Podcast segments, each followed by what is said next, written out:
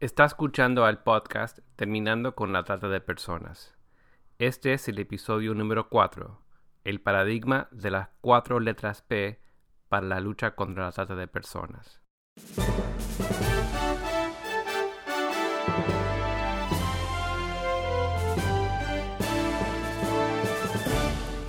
Bienvenido al podcast Terminando con la Trata de Personas. Mi nombre es Gilbert Contreras y mi nombre es Virginia Contreras. A través de nuestros episodios, que se emitirán cada dos semanas, buscaremos empoderarlo a usted con herramientas para estudiar el asunto, ser una voz y hacer una diferencia para terminar con la trata de personas. Bienvenida Virginia a este nuevo episodio. Gracias Gilbert, estoy muy contenta de tomar contacto con nuestra audiencia en este día podríamos hacer un repaso de algunos conceptos que hemos estado desarrollando en episodios anteriores para introducirnos así en el tema del día de hoy. Por supuesto, hemos estado compartiendo el hecho que cada año miles y miles de personas son sujetas a la trata de personas en todo el mundo. La mayoría de ellas son mujeres, niños y niñas. Por otro lado, millones de personas están atrapadas en situaciones coercitivas dentro de sus propios países y se ven obligadas a realizar trabajo forzado, servidumbre doméstica y o servidumbre sexual. Diferentes factores son los que hacen, por ejemplo, a América Latina una zona vulnerable a la trata de personas. Entre ellos está la pobreza, la objetivación o cosificación de la mujer, la corrupción, etc. Especialmente la corrupción hace que muchas veces las leyes que existen en estos países en contra de la trata de personas no siempre sean aplicadas eficazmente. La realidad es que la trata de personas tiene muchas caras. Pueden ser personas de América Latina que anhelando el sueño americano son traficadas a los Estados Unidos por reclutadores deshonestos que le prometieron un trabajo lucrativo, pero que luego los mantienen ilegalmente en explotación en campos agrícolas. Pueden ser niños, niñas y adolescentes cubanos que son explotados en una industria de turismo sexual deshumanizante, que se utiliza para atraer a viajeros de todo el mundo. Puede ser un joven afgano vendido como objeto sexual vez tras vez en un burdel masculino en el sur de Irán. Puede ser una tratante de personas con perfil de abuela que recorría las estaciones de trenes en España ofreciendo en comercio sexual a niñas rumanas de 12 años a extranjeros visitantes o como un caso de trata de personas en los Estados Unidos que involucró a cientos de trabajadores agrícolas tailandeses en el estado de Hawái. La trata de personas es un fenómeno mundial provocado por la demanda y potenciado tanto por la violencia de género, el desempleo, la pobreza y la discriminación, como por la escasa acción de algunos poderes públicos. Por otro lado, la World Health Organization, es decir, la Organización Mundial de la Salud, ha estimado que alrededor del 10% de todos los riñones trasplantados en todo el mundo se obtienen de forma ilegal. Por ejemplo, la fuente de órganos para decenas de miles de trasplantes en China no puede documentarse adecuadamente y ha habido dudas desde hace ya tiempo como manifiesta este informe de la Organización Mundial de la Salud, con respecto a las afirmaciones que se hacen, que son voluntarios los de las donaciones de órganos y que son presos ejecutados allí. También ha habido informes escalofriantes sobre el secuestro y transporte de niños con el propósito de cosechar sus órganos en países como Afganistán, China y Filipinas. Asimismo, los donantes de órganos en lugares como Pakistán, Brasil y Moldavia a veces son engañados por falsas promesas de grandes pagos, a lo que se suma el estar sujetos a una atención médica deficiente que los deja marcados de por vida. Como señalan distintos informes, el dinero involucrado ha convertido el tráfico de órganos en una fuente de ingresos para las organizaciones criminales internacionales. Es difícil concebir un ataque más directo contra la dignidad humana que esta forma de brutalidad. Todos estos son solo algunos rostros de la trata de personas en el siglo XXI. Por lo que noto, la trata de personas no es un problema que sucede solo en naciones en desarrollo, sino que afecta e involucra también a las naciones industrializadas de forma igualmente significativa. Claramente, la explotación de seres humanos no está localizada solo en un lugar específico.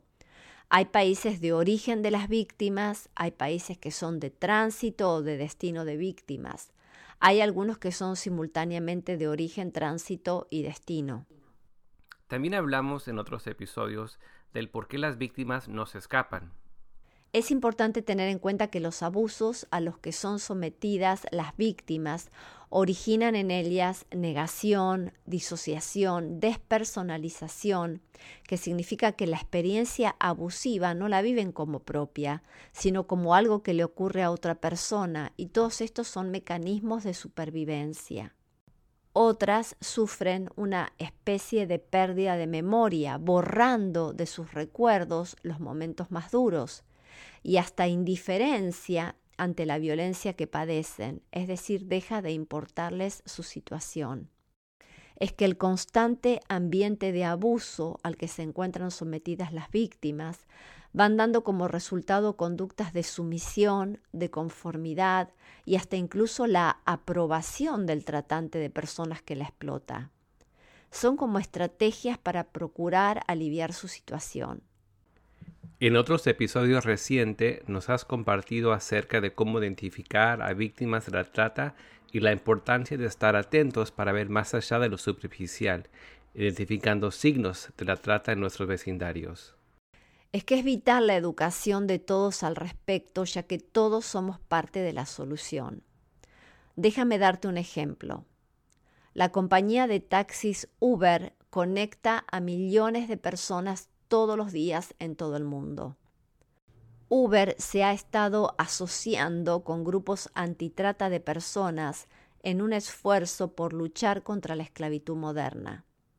Por lo tanto, le brinda entrenamientos a sus conductores sobre cómo detectar a los tratantes de personas y a sus víctimas se les pide a los conductores que busquen señales de trata, por ejemplo, personas que se ven, digamos, inadecuadamente vestidas, o que se muestran temerosas o sumisas, o que están acompañadas por alguien que parece controlarlas, etc.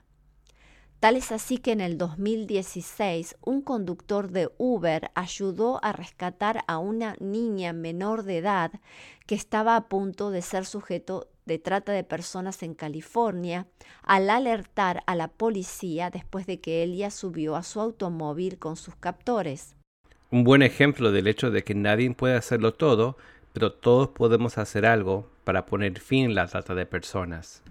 Así es, y especialmente las comunidades de fe, ya que las personas de fe creen que todo ser humano ha sido creado a la imagen de Dios, por lo que pueden colaborar en concientizar a otros acerca de este delito contra la dignidad humana y educar para la prevención. Estando atentos a los signos de trata en sus vecindarios, pueden también colaborar por medio de la participación pública para el fortalecimiento de la acción de la justicia en relación a la sanción de este delito y en la formulación de políticas de atención integral a las víctimas, especialmente ayudando en la asistencia, restauración y reinserción de sobrevivientes de la trata. También tuvimos otro episodio en el que desafiamos a nuestros oyentes a ser consumidores responsables y poner atención y estudiar la procedencia de los productos que compran para verificar que no tengan trabajo esclavo ni trabajo infantil. De ahí que hablamos de la importancia de cuestionar a las empresas para que proveen información para buscar la transparencia en sus cadenas de suministro. Es que el trabajo forzado puede estar escondido en alguna parte de los objetos que nos rodean. Por ejemplo, un reciente artículo de investigación del Washington Post descubrió que muchas de las empresas de tecnología más destacadas no podían explicar su cadena de suministro de cobalto. Es importante que nuestros oyentes recuerden que el cobalto es un ingrediente clave de las baterías de nuestros celulares, computadoras, autos eléctricos, etc. Este material es indispensable para grandes marcas como Tesla, que lo necesita para mejorar el rendimiento de sus automóviles eléctricos, o Apple, que lo usa para que dure más la batería de los iPhones que produce masivamente en China. Según el Servicio Geológico de Estados Unidos, la República Democrática del Congo concentra entre el 50 y el 60% de las reservas mundiales de este metal. Miles de personas, entre ellos niños, son explotados laboralmente en las minas de la República Democrática del Congo. Trabajan excavando muchas veces a mano buscando cobalto día tras día.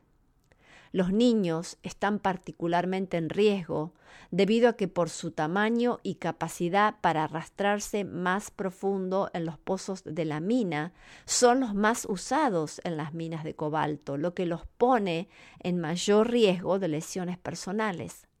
Es más, un informe de Amnistía Internacional publicado recientemente denunciaba que varias empresas tecnológicas no tomaban las precauciones necesarias y utilizaban cobalto extraído en minas donde trabajan niños de tan solo siete años.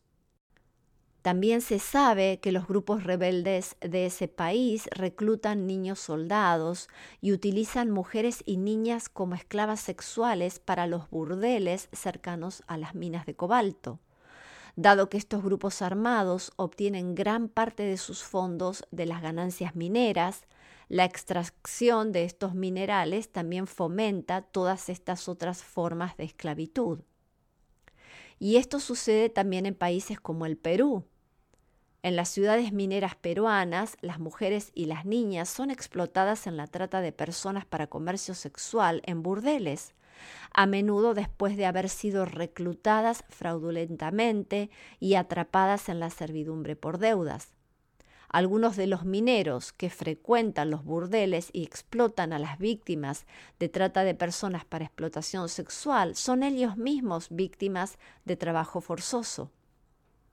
Entonces, volviendo a la importancia de cuestionar a las empresas para que provean información para buscar la transparencia en sus cadenas de suministro, es simplemente inaceptable que los avances tecnológicos que están realizando los conglomerados de tecnología multinacionales se nutran de la explotación de seres humanos en una parte del mundo marginada.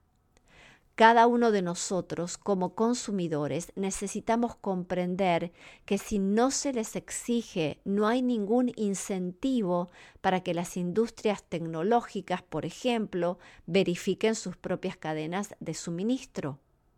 Casi todos tenemos un celular. Todos entonces somos responsables para que no haya más niños explotados, por ejemplo, en las minas de cobalto de la República Democrática del Congo. Por esto, nuestro lema es estudiar el asunto, ser una voz, marcar la diferencia. Quería preguntarte también en este episodio si hay algún informe sobre la condición en que se encuentra cada país con respecto a la trata de personas. Sí, Gilbert, y es muy importante que nuestros oyentes investiguen al respecto. Por ejemplo, el Congreso de los Estados Unidos promulgó The Trafficking Victims Protection Act, es decir, la Ley de Protección de Víctimas de la Trata, conocido como TVPA, en el año 2000. Esto ocurrió en un momento en que la trata de personas no estaba en la agenda de la mayoría de los gobiernos en todo el mundo. En otras disposiciones importantes, esa ley instituyó el State Department's Annual Trafficking in Persons Report, es decir, el informe anual del Departamento de Estado sobre la trata de personas, que se conoce como TIP, TIP. el cual provee clasificaciones o el ranking de nivel que se da a cada país respecto a su lucha contra la trata de personas. Este reporte es importante ya que registra los esfuerzos que cada país hace para combatir la trata de personas y así se logra desarrollar un acercamiento y colaboración entre los distintos países para la lucha contra la esclavitud del siglo XXI. Hago notar que hay algunos críticos de este informe sobre la trata de personas, es decir, del TIP, y estas críticas se centran en diversos aspectos, por ejemplo, en cómo se podría mejorar su metodología. Por otro lado, un documento académico reciente sugiere cómo los rankings podrían incorporar mejor los factores de riesgo de la trata de personas para centrarse más en la prevención. Otro crítico argumenta que el informe debería incorporar mejor las reglas internacionales que los diversos países, incluidos los Estados Unidos, han desarrollado colectivamente y han aceptado libremente, en lugar de centrarse en los criterios elaborados únicamente por los políticos estadounidenses, etc. No obstante todo esto, animo a nuestros oyentes a buscar la condición de su país respecto a la lucha contra la trata de personas en el reporte TIP del 2017. ¿Cuál fue el propósito de esta ley de protección de víctimas de la trata de los Estados Unidos? El objetivo de la ley no era para señalar los problemas o falta de compromiso de otros países en la lucha contra la trata de personas, sino que tenía la intención de proporcionar incentivos para que todos los gobiernos pudieran aprovechar los conocimientos y la asistencia técnica de algunos países y las organizaciones no gubernamentales que realmente podrían ayudar a combatir la trata de personas a nivel mundial. La ley original requería que los Estados Unidos incluyera a los gobiernos en una de tres categorías. Tier 1, o sea, el nivel 1, en el cual entran en esta categoría los gobiernos que cumplen plenamente con las normas mínimas para la eliminación de la trata de personas. Tier 2, o sea, el nivel 2, entran los gobiernos que aún no cumplen completamente con los estándares mínimos, pero que están haciendo esfuerzos significativos para hacerlo. Y es importante señalar que la determinación de que un país está haciendo esfuerzos significativos para cumplir con las normas mínimas se basó en los compromisos del propio país para tomar medidas futuras adicionales durante el próximo año. Y finalmente existe el Tier 3, o sea, el nivel 3, que son los gobiernos que no cumplen y no hacen ningún esfuerzo significativo para hacerlo. Debemos reconocer que desde que fue aprobada esta ley, más de 115 países han promulgado leyes contra la trata de personas. Por supuesto, promulgar una ley dista mucho de hacerla cumplir y los enjuiciamientos exitosos a tratante de personas siguen siendo una pieza que falta en muchos países, lamentablemente.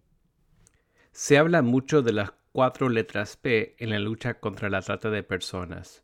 ¿A qué se refieren con este paradigma? En principio, el paradigma fue de tres letras P, que era prevención, protección y procesamiento judicial o enjuiciamiento. Y este paradigma ha servido como el marco internacional fundamental utilizado en el mundo para combatir las formas contemporáneas de esclavitud. En el año 2009 se agregó la cuarta letra P por partnership, que significa asociación. El paradigma se describe en el Protocolo de Trata de Personas de las Naciones Unidas y en la protección de las víctimas de la trata de los Estados Unidos. ¿Podrías repetir este paradigma de cuatro Ps para la lucha contra la trata de personas? Sí. La primera P entonces es prevención. La segunda P es protección. La tercera P es procesamiento judicial o enjuiciamiento. Y la cuarta P es partnership, es decir, la importancia de asociarnos y colaborar en la lucha contra la trata de personas. Expliquemos a nuestros oyentes una por una. ¿A qué se refieren con el término prevención? Los esfuerzos de prevención son un componente clave del movimiento mundial para monitorear y combatir la trata de personas. Históricamente los esfuerzos se centraron en campañas de concientización pública para educar a las comunidades en los países de origen y destino sobre la trata de personas para que puedan entonces identificar a las víctimas o posibles víctimas. Hoy en día la prevención comprende los esfuerzos transversales que incluyen, por ejemplo, hacer frente a este delito global en sus causas fundamentales mediante, por ejemplo, el seguimiento de las cadenas de suministro de productos, el lograr mejores informes y estándares comerciales respaldados por los gobiernos, fortalecer las alianzas entre las fuerzas del orden público, el gobierno y las organizaciones no gubernamentales para colaborar, coordinar y comunicarse de manera más efectiva, etc. El informe anual evalúa las políticas de prevención y los esfuerzos que los países de todo el mundo están realizando. ¿Y a la protección? La protección es clave para el enfoque centrado en la víctima que persigue la comunidad internacional en sus esfuerzos por combatir la esclavitud moderna. Los esfuerzos clave de protección de víctimas incluyen tres letras R. Rescate, rehabilitación y reintegración de los sobrevivientes de la trata. Perdón, una vez más, ¿cuáles son las tres Rs de la protección? Rescate, rehabilitación y reintegración. Es decir, priorizar los derechos y las necesidades de las víctimas proporciona una agenda que va más allá del rescate inicial, sino que busca restaurar oportunidades para que los sobrevivientes tengan vidas productivas. Los gobiernos tienen la responsabilidad de permitir que las víctimas identificadas de la trata permanezcan en el país trabajen y obtengan servicios sin temor a ser detenidas o deportadas por falta de estatus legal o delitos que el tratante de personas les hizo cometer. Se deben establecer salvaguardas para garantizar la protección de los sobrevivientes, así como de los miembros de su familia que puedan estar en peligro. Proteger a las víctimas se va a traducir en asociaciones efectivas entre las fuerzas del orden y los proveedores de servicios, no solo inmediatamente después del rescate, sino también mientras trabajan juntos para facilitar la participación en la justicia penal y en los procesos civiles. Los esfuerzos de rehabilitación ayudan a proporcionar asistencia y servicios de emergencia y acceso a oportunidades educativas, vocacionales y económicas para los sobrevivientes de la esclavitud moderna. Y los esfuerzos de reintegración incluyen la repatriación voluntaria de víctimas de la trata y asistencia en sus comunidades de origen si es lo que los sobrevivientes de la trata así desean. La tercer P es de procesamiento judicial, ¿verdad? Así es, Gilbert. Todo lo relativo al enjuiciamiento de los tratantes de personas. Y la cuarta P, que es partnership, es decir, asociación. La lucha contra la trata de personas requiere la experiencia, los recursos y los esfuerzos de muchas personas y entidades. Por eso la asociación es clave. Es un problema complejo y multifacético que requiere una respuesta integral de entidades gubernamentales y no gubernamentales en áreas como derechos humanos, trabajo y empleo, salud y servicios y aplicación de la ley. Requiere alianzas entre todas estas entidades para tener un impacto positivo. Tengamos en cuenta que la red criminal que esclaviza a millones de personas cruza fronteras y abarca continentes. Nuestra respuesta debe hacer lo mismo. Por lo tanto, se deben forjar nuevas asociaciones con gobiernos y ONGs de todo el mundo, porque la trata nos afecta a todos. Por otro lado, las asociaciones entre diferentes actores sociales siempre van a aumentar los esfuerzos al reunir experiencias y recursos diversos, logrando así más juntos de lo que cualquier entidad o sector podría hacerlo solo. Los ejemplos de asociaciones existentes que los gobiernos usan para facilitar la prevención, protección y enjuiciamiento incluyen fuerzas de tareas entre las agencias de aplicación de la ley, que cooperan para compartir servicios de inteligencia, trabajar en todas las jurisdicciones y coordinar a través de la frontera, alianzas entre gobiernos y asociaciones empresariales que buscan elaborar protocolos y establecer mecanismos de cumplimiento para cadenas de suministro libres de esclavitud, y alianzas regionales entre naciones, como los esfuerzos contra la trata de personas de la Organización de los Estados Americanos y de la Unión Europea.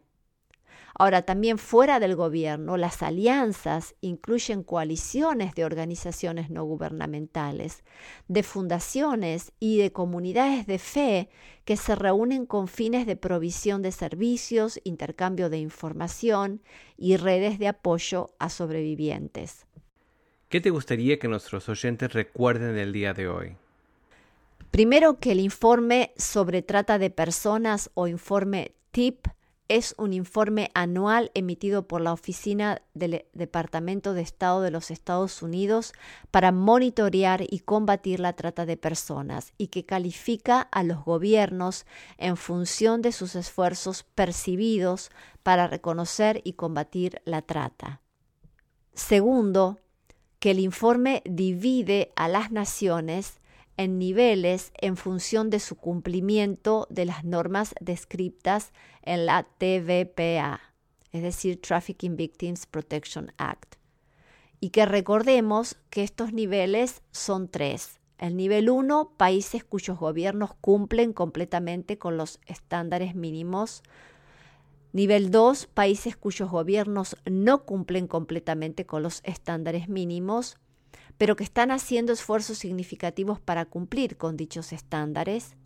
Y el nivel 3, países cuyos gobiernos no cumplen completamente con los estándares mínimos y no están haciendo esfuerzos significativos para hacerlo. Tercero, que recordemos que la TVPA, o sea, Trafficking Victims Protection Act, busca combatir la trata de personas promoviendo en principio una política de las tres Ps, procesamiento, protección y prevención. Una vez más, el procesamiento judicial implica desde aprobar leyes apropiadas que penalizan la trata de personas y encarcelan a los abusadores que explotan a otros seres humanos con fines de lucro. La protección, que implica identificar a las víctimas, proporcionarles atención médica y refugio y si es necesario protección de testigos y cuando corresponda y lo deseen repatriarlas. Y la prevención que implica crear conciencia sobre las prácticas inhumanas involucradas en la trata de personas y promover un cambio de paradigma que busca reducir la demanda de seres humanos para ser explotados. Finalmente, quisiera que una vez más recordemos que es importante que cada uno de nuestros oyentes de diferentes países de habla hispana se informen acerca de la situación de su país y evalúe, de acuerdo a sus dones, talentos y habilidades, cómo puede colaborar para terminar con la trata de personas en su país. Nadie puede hacerlo todo, pero todos podemos hacer algo. Muchas gracias, Virginia. Muchas gracias y hasta el próximo episodio. Así que en dos semanas asegúrese de escuchar nuestro próximo episodio. También queremos recordarles que tendremos nuestra próxima conferencia en Sure Justice, Asegurar Justicia, el 2 y 3 de marzo en la Universidad de Vanguard, Costa Mesa, California. Puede inscribirse visitando la página vanguard.edu barra asegurar justicia. Repito, vanguard.edu barra asegurar justicia.